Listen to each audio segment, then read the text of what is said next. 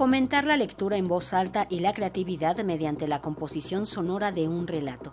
Es uno de los propósitos del taller Palabra, Ruido, Música y Silencio, que impartirá el productor de esta emisora, que es compañero de nosotros, Juan Ramírez Paulino, como parte de la Feria Internacional del Libro de Coahuila, en donde Radio Educación es la institución invitada de honor. Pero vamos a conocer los detalles de este taller con nuestro compañero Juan Ramírez Paulino. Hola Juan, ¿cómo estás? Gracias por estar aquí. Hola, ¿qué tal Verónica? Muchas gracias, mucho gusto de estar aquí con ustedes. Oye, pues dinos cómo va la preparación de este taller, que bueno, es un reto porque la gente quiere conocer precisamente cómo se hace la composición sonora de un relato. Platícanos, Juan, un poco el temario. Claro que sí. Fíjate que eh, este taller es como una segunda parte de un taller que impartí en la Bienal de 2021 y con el que trabajé con compañeros de las diversas radios comunitarias de México y fue un taller de efectos sonoros, pero ahora para esta invitación que me hicieron a, la Feria Internacional del Libro, pues se celebra las letras, se, se, hacen sonar las letras, ¿no? Suenan las palabras. Y entonces decidí generar una segunda parte, una continuación, que aunque no hayas estado en la primera parte, ¿no? Ahora es a partir de la voz. Es decir, el, hacer resonar las letras a través de la lectura, porque si bien la lectura ya tiene sus, sus beneficios, como el desarrollar la imaginación, ahora, ¿qué otros beneficios tiene si lo haces en voz alta? Se ha comprobado científicamente que mejora la memoria, que nos permite entender incluso textos que parecían complejos, no sé, este, y yo creo que también a fomentar nuestra seguridad, ¿no? para comunicarnos. ¿Por qué? Porque conocemos nuestra voz, nos reconocemos y nos apropiamos de ella para expresarnos. ¿Cuántas veces dudamos en leer un texto en alguna actividad, incluso los niños en la escuela, los adolescentes, los jóvenes y los adultos? Pues dudamos en levantar la mano y decir yo lo leo, porque implica todo un reto hacerlo y quizá también sea, Juan, mucho más el miedo a, a lograrlo que el reto en sí que implica. Claro que sí. Fíjate que son varios los factores, porque incluso pues este manejo del aire, ¿no? Cuando nos da el nervio justamente es cuando se nos acaba el aire, pero eh, a partir de ejercicios sencillos, eh, yo he eh, estudiado algunos, no sé, procesos del habla, de la locución, de la conducción, y, he descubierto técnicas que nos pueden ayudar a, liberarnos del estrés, ¿no? Yo siempre les digo, saca, ¿no? O sea, sacúdete un poquito, es cuestión de compartir, ¿por qué? Porque brindar tu voz no es otra cosa más que un acontecimiento muy generoso. ¿Por qué? Porque estás brindando tiempo, estás brindando atención y sobre todo pues estás regalando tu voz. Y entonces, eh, y con esta voz estás generando una interpretación de lo que, con lo que nos estás diciendo. Juan, sin duda esto enriquecerá a las personas que lo tomen allá en Coahuila, que bueno, al invitar a Radio Educación también quieren nutrirse de este conocimiento, de esta experiencia que tiene la emisora. Claro que sí, fíjate que pues no es de sorprender que Radio Educación sea la institución invitada a la Feria Internacional del Libro Coahuila 2022, porque desde siempre Radio Educación ha promovido la letra, ha promovido la lectura.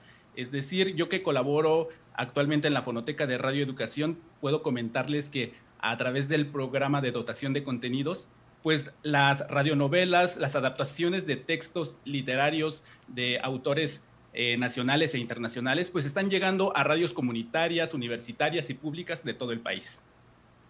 Oye, Juan, también vas a abordar un, aspecto como la creación y producción de efectos sonoros. Esto ha cambiado sin duda a través del tiempo. Antes, ¿te acuerdas que se hacían de manera manual y artesanal? Y ahora alguien me comentaba, de pronto te metes a la internet y escuchas los mismos efectos que todos tienen, porque ahora es muy fácil bajarlos de la red. ¿Qué opinas al respecto y cómo nutrirás a los asistentes al taller de este aspecto, de este tema? Claro que sí. Eh, justamente en el taller anterior era lo que platicaba. tener el mismo efecto en todas las radios y en todas las producciones creo que no es algo agradable. ¿Por qué? Porque no suena exactamente una piedrita que se te cae en el piso de, de tu casa y que es el que tú quieres retratar tal vez en tu historia, al que ya está en una biblioteca que dice piedra, ¿no? Sonido de piedra, ¿no? Entonces, eh, lo que propongo en este taller es a partir de 10 eh, materiales, ¿no? 10 objetos, explorar sus capacidades sonoras. Yo digo, bueno, vamos a reconocer su textura, ¿no? Cuando tú golpeas, ¿no? O sea, conocer primero eh, el objeto e identificar qué posibilidades sonoras tienen y a la vez al conjuntarlos qué podemos generar, ¿no? Y, la idea también es crear al final un relato colectivo en el que una persona hace las veces del narrador, uno de, los asistentes al taller, y eh, en conjunto los demás complementamos, nutrimos esta atmósfera sonora con los efectos.